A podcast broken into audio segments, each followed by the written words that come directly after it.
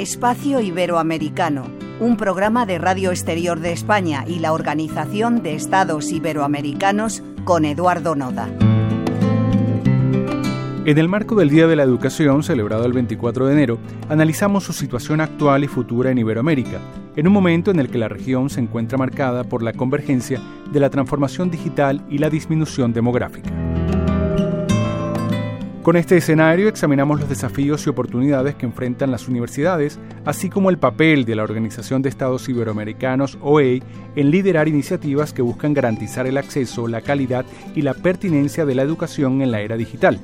Ana Capilla es directora general de Educación Superior y Ciencia en la OEI y aprovechamos la oportunidad para consultarle si está siendo un buen momento para la colaboración y el intercambio de experiencias entre los países de Iberoamérica. A ver, ahí siempre nos encontramos distintos niveles. A nivel académico hay bastante colaboración entre universidades. El problema es que suelen ser muchas colaboraciones, como decimos nosotros, a título casi personal. Necesitamos articular una formación o una cooperación más institucional y ahí sigue habiendo bastantes desafíos. En cooperación científica es verdad que estamos avanzando más y esto hay que admitirlo porque hay más financiación con fondos sobre todo de la Unión Europea. Nos han financiado un gran proyecto de precisamente fortalecimiento de los sistemas de ciencia y tecnología, el programa FORCIT, y ahora en enero empezamos a implementar otro, que es un proyecto Horizonte sobre transición energética. Y en Iberoamérica no hay otras fuentes de financiación tan evidentes. Por eso la cooperación científica está avanzando más que la cooperación en educación superior.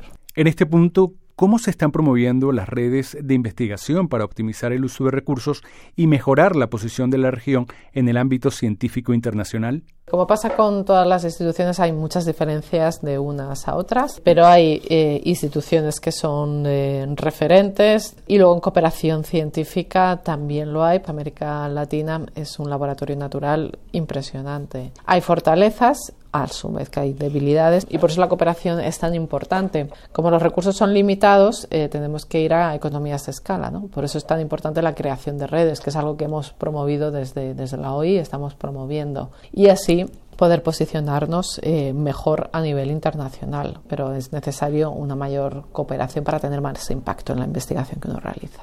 En el contexto del Día de la Educación, ¿Cuáles son los principales desafíos que la OEI enfrenta en el área que usted dirige para este 2024? A partir de 2024, nuestro ámbito de trabajo eh, se está construyendo en torno al eje fundamental de la digitalización. Conlleva desde la gestión de la propia universidad, y ahí podría entrar esa plataforma para poder eh, gestionar las movilidades internacionales y que haya más, eh, más intercambios. Entra también todo lo que es la formación docente en digitalización y en, y en la posibilidad de, de desarrollar más oferta virtual, y entra todo lo que se refiere a investigación y, por supuesto, un tema en el que nosotros trabajamos mucho, que es eh, sostenibilidad y cómo las universidades eh, pueden contribuir a la, implementación de la Agenda 2030. Entonces, como digo, todo ello en torno a la digitalización, teniendo en cuenta que lo que nosotros planteamos, diagnosticar el nivel de madurez digital de cada universidad y sobre eso diseñar su propia estrategia. Ana Capiña reconoce que Iberoamérica enfrenta grandes desafíos y oportunidades significativas, pero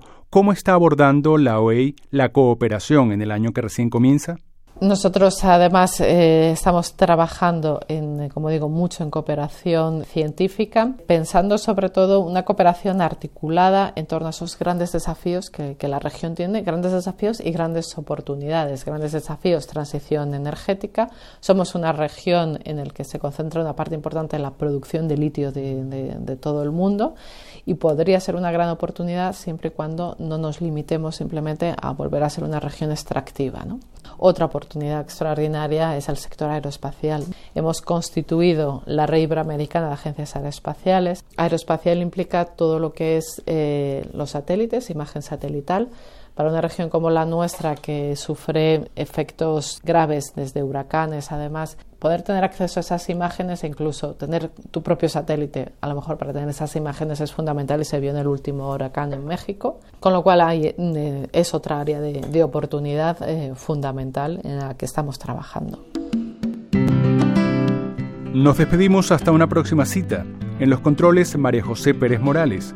Nos pueden seguir a través de Radio Exterior de España en su página web y en los canales de la Organización de Estados Iberoamericanos.